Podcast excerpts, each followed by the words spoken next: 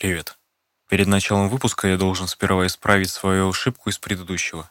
Я неправильно назвал вам дату выхода оригинального фильма о фантоме. Правильный год — 1976. Сегодня мы отправимся в город под названием Санта-Роза. Наверняка многие из нас хоть раз путешествовали автостопом. Кто-то ощущает в этом дух авантюризма. Иногда и вовсе можно попасть в ситуацию, когда иного выбора не остается. И также иногда эти поездки заканчиваются трагедией. Дело душегуба. 70-е годы 20 -го века.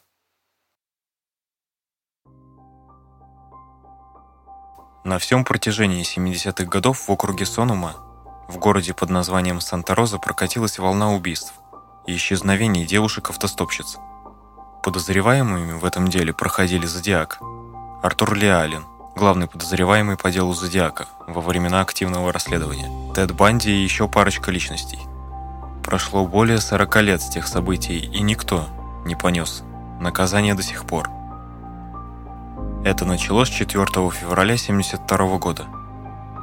13-летняя Ивон Лайза Уэббер и 12-летняя Морин Луиза Стерлинг, ученица средней школы Герберт Слейтер, пропадают без вести в районе 9 часов вечера 4 февраля 1972 года после посещения катка Рейдвуд Empire. Последний раз их видели голосующими на Герневилл Роуд, к северо-западу от Санта-Розы. Тела были обнаружены 28 декабря в трех с половиной километрах к северу от Портер-Крик-Роуд, на Франсвелли-Роуд, на крутой насыпи к востоку от проезжей части. На расстоянии около 12 метров от нее там же были найдены серьга, оранжевые бусы и ожерелье с крестом на 14 карат. От тел девушек остались лишь скелеты, по которым причину их смерти определить не удалось. 4 марта 1972 года.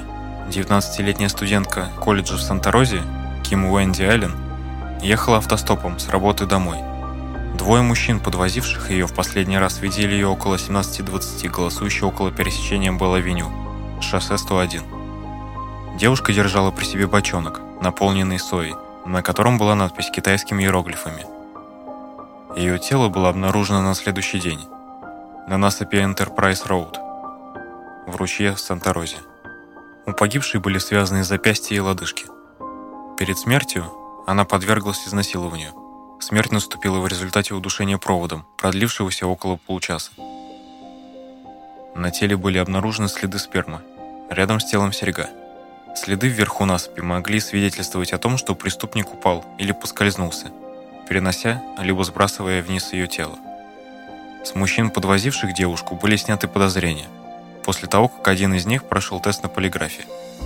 Оранжевый рюкзак с алюминиевым каркасом что был при девушке, был найден несколько недель спустя, а ее чековая книжка была положена в почтовый ящик для автомобилей напротив Кентфилда, штат Калифорния, где-то утром 24 марта 1972 года.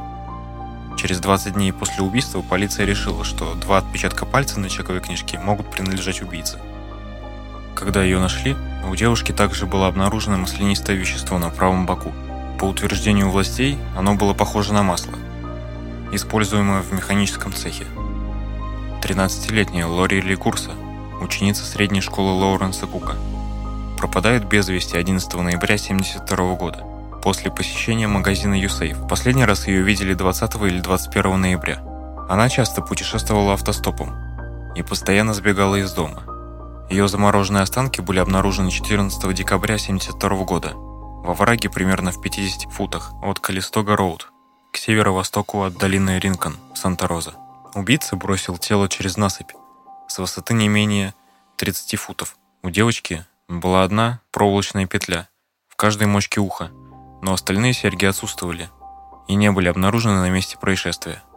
Причиной ее смерти стал перелом шеи со сдавливанием и кровоизлиянием спинного мозга. Жертва не была изнасилована и, вероятно, умерла за одну-две недели до обнаружения.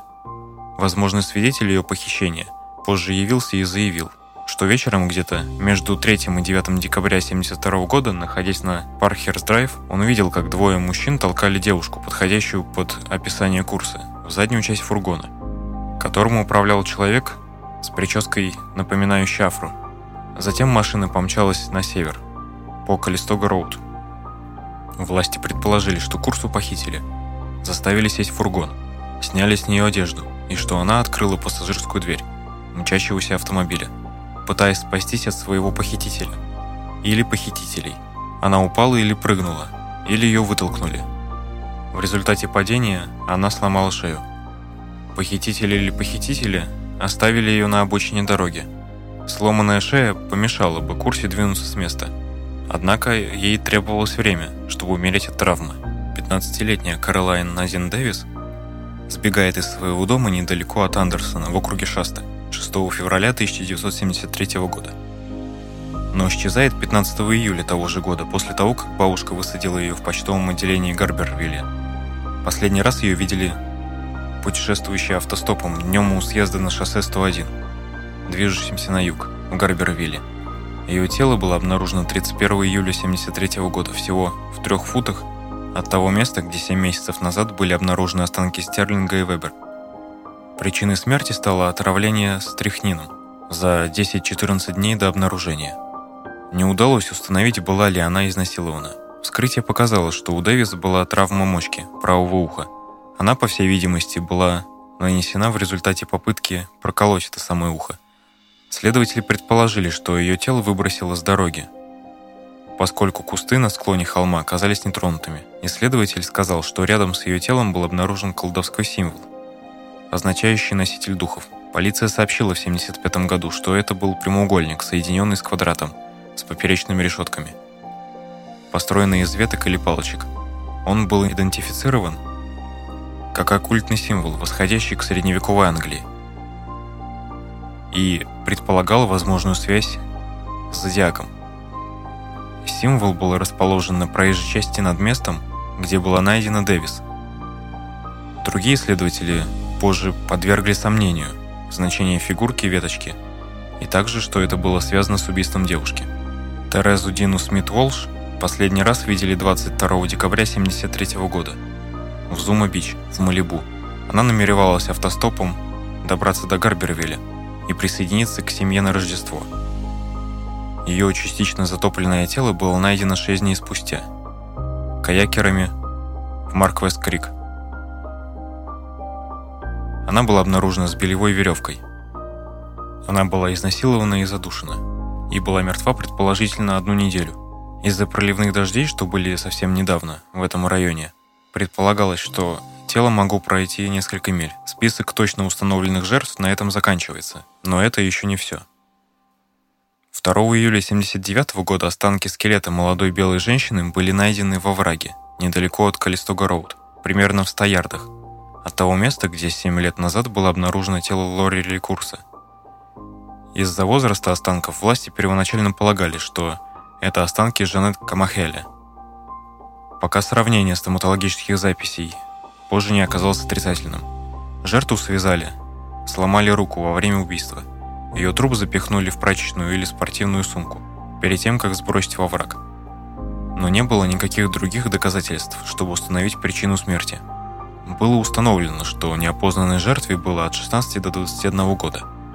Она носила жесткие контактные линзы, имела рыжие каштановые или коричневые волосы. У нее было сломано ребро, которое к моменту убийства зажило. Ее вес и цвет глаз не удалось установить, а одежду не нашли.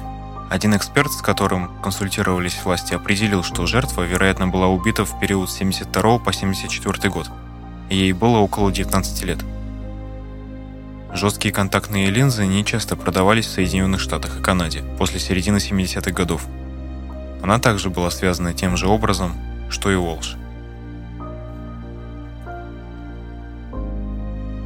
Возможные жертвы. Лиза Мишель Смит – по некоторым данным, 17-летняя Лиза Мишель Смит была замечена автостопом на Херна-Веню в Санта-Роза. Ее исчезновение так и не было раскрыто. Первоначально она была объявлена пропавшей без вести из Петалумы, штат Калифорния, ее приемными родителями 16 марта 1971 года. Власти подозревают, что она могла быть жертвой душегуба или нападение на нее было связано с другими нападениями в этом районе в тот же период времени. Статья была опубликована 1 апреля 1971 года в газете «Санта-Роза Пресс-Демократ». В ней сообщалось, что Смит, по всей видимости, проехала автостопом в Сан-Франциско, и 26 марта 1971 года ее подобрал там водитель, мужчина. Девушка выпрыгнула из пикапа, который ехал со скоростью 55 миль в час, к югу от Навата, штат Калифорния, после того, как водитель размахивал пистолетом и угрожал изнасиловать ее. Она лечилась от сотрясения мозга в больнице общего профиля Навата, но покинула ее до того, как власти смогли допросить ее, и автостопом вернулась в Сан-Франциско. Ее биологические родители нашли и забрали обратно в свой дом в Ливерморе, штат Калифорния согласно статье, в которой цитируется информация о сотруднике по делам несовершеннолетних из офиса шерифа. Вырезка из газеты была размещена в записи 2016 года в блоге Quaster Site на WordPress. В статье 2011 года в той же газете говорится, что Смит не нашли.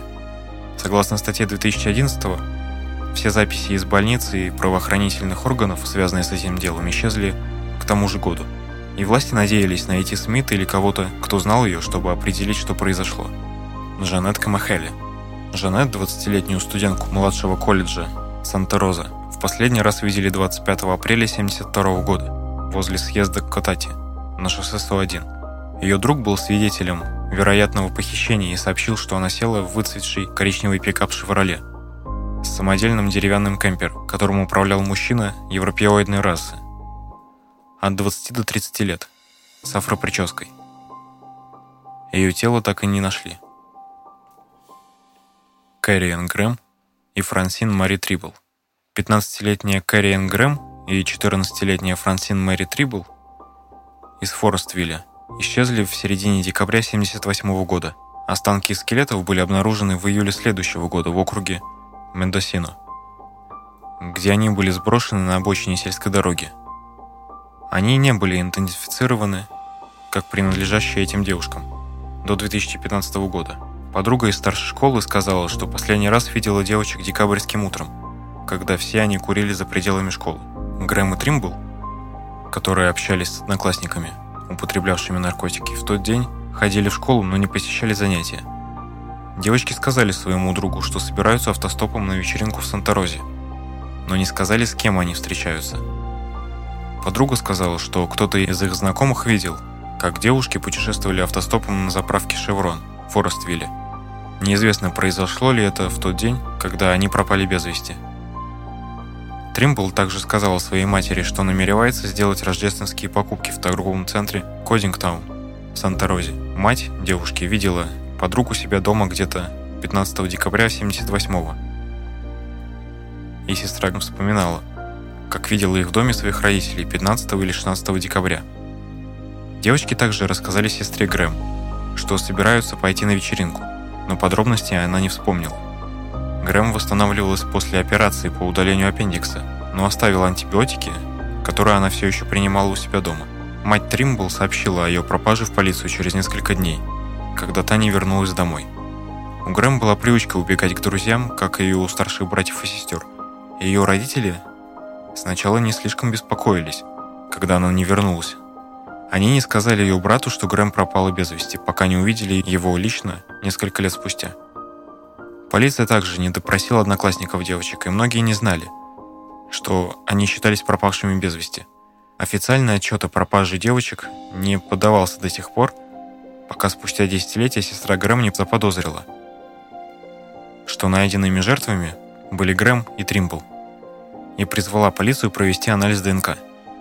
Полиция считала, что девочки сбежали из дома и не расследовала исчезновение досконально. Власти не смогли установить причину смерти жертв, которые были обнаружены в 1979 году.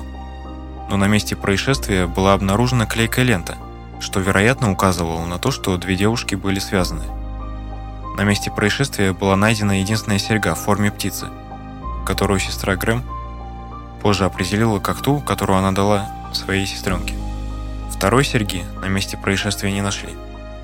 Никакой одежды или других предметов, принадлежащих девушкам, на месте происшествия обнаружено не было. В 1975 году Федеральное бюро расследования опубликовало отчет. В нем говорилось, что 14 нераскрытых убийств в период с 72 по 74 год были совершены одним и тем же преступником.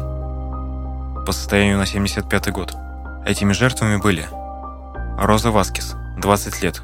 Последний раз ее видели 26 мая. Ее тело было найдено 29 мая 1973 года возле входа на бульвар Аргуэлла в парке Золотые ворота в Сан-Франциско. Жертву задушили, а ее тело выбросило на 7 фунтов от проезжей части в кусты. Васкис работал оператором в больнице общего профиля Леттермана на Президио. 15-летняя Ивон Куилантак была найдена задушенной на пустыре в районе Бэйвью 10 июня 1973 года. Она была на седьмом месяце беременности. 16-летняя Анджела Томас найдена 2 июля 1973 года, задушенной на детской площадке средней школы Бенджамина Франклина в Дейли-Сити. В последний раз ее видели накануне вечером в президио Сан-Франциско. Рядом с телом был обнаружен медальон. Нэнси Патрисия Гидли, 24-летний рентгенолог, которую в последний раз видели в мотеле Родуэй Inn 12 июля 1973 года. Через три дня спустя была найдена задушенной позади спортзала средней школы Джорджа Вашингтона. Жертва была раздета. При ней была обнаружена золотая серьга в форме рыбы. И было установлено, что она умерла в течение предыдущих 24 часов. 22-летняя Нэнси Феузи исчезла после того, как пошла танцевать в клуб в районе Сакраменто. Ее останки были найдены 22 июля 1973 года в Рейдинге. Она была зарезана. В 2011 году одна из пяти детей Фузи, Анджела, была признана виновной в пытках, избиении и умерщвлении от голода своей 15-летней дочери Жанет Мэри Мейблс. Лора Одел, 21 год, считалась пропавшей без вести с 4 ноября 1973 года. Была найдена через три дня в кустах за Эйлингом, на озере Стоу, в парке Золотые ворота. Руки девушки были связаны за спиной, а причиной смерти, по всей видимости, были травмы головы или удушение. 19-летняя Бренда Кей Мерчант была найдена зарезанной в своем доме 1 февраля 1974 года в Мэрисвилле. 14-летняя Донна М. Браун. Ее задушенное тело было найдено 29 сентября 1974 года в реке Салинос, недалеко от Монтерея. Подозреваемые. Открывает этот список Зодиак. Его подозревали из-за сходства между неизвестным символом в его письме от 29 января 1974 года в Сан-Франциско Хроникл, в котором он заявляет о 37 жертвах, и китайскими иероглифами на соевой бочке, которую несла Кемалин, а также из-за его заявления о намерении изменить свой образ действий в более раннем письме от 9 ноября 1969 года в ту же газету «Сан-Франциско Кроникл». Цитата. «Я больше никому не буду объявлять о своих убийствах. Они будут выглядеть как обычные грабежи, убийства, плюс несколько фальшивых происшествий». Конец цитаты.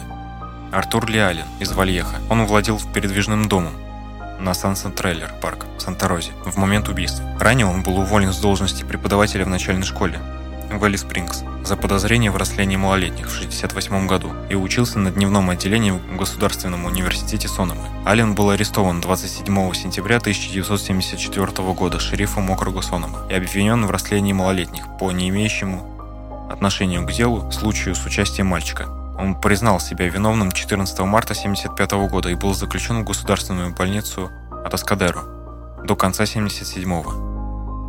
Роберт Грейсмит в своей книге «Разоблаченный зодиак» утверждает, что шериф округа Соному показал, что волосы Бурундука были обнаружены на всех жертвах, и что Аллен собирал и изучал те же виды. Аллен был главным подозреваемым в деле Зодиака 71 года, до своей смерти в 92-м. Отпечатки пальцев в крови, найденные в такси жертвы убийцы Зодиака Полустайна, а также отпечаток ладони писателя, найденный на письме Зодиака 29 января 74 года, и образцы почерка не смогли идентифицировать Алина как зодиака.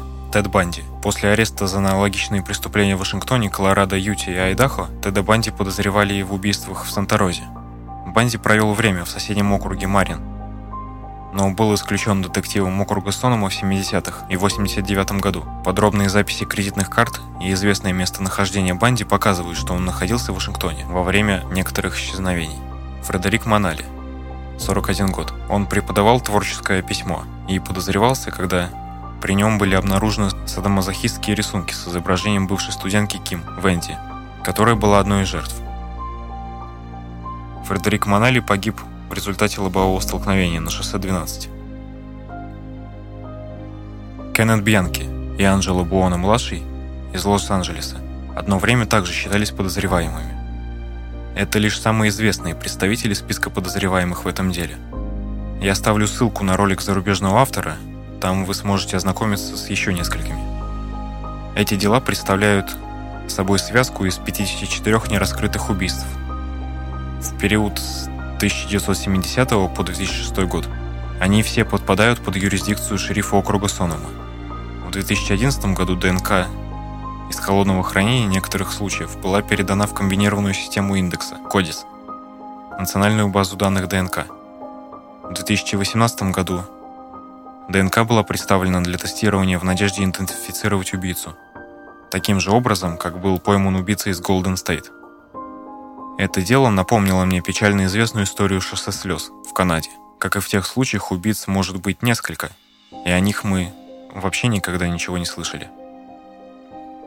Если вы решаете воспользоваться автостопом, обязательно сфотографируйте или запишите номер машины, на которой отправляетесь, и отправьте его друзьям или близким. При возможности или необходимости держите с ними связь и доверяйте своему чутью. Берегите себя.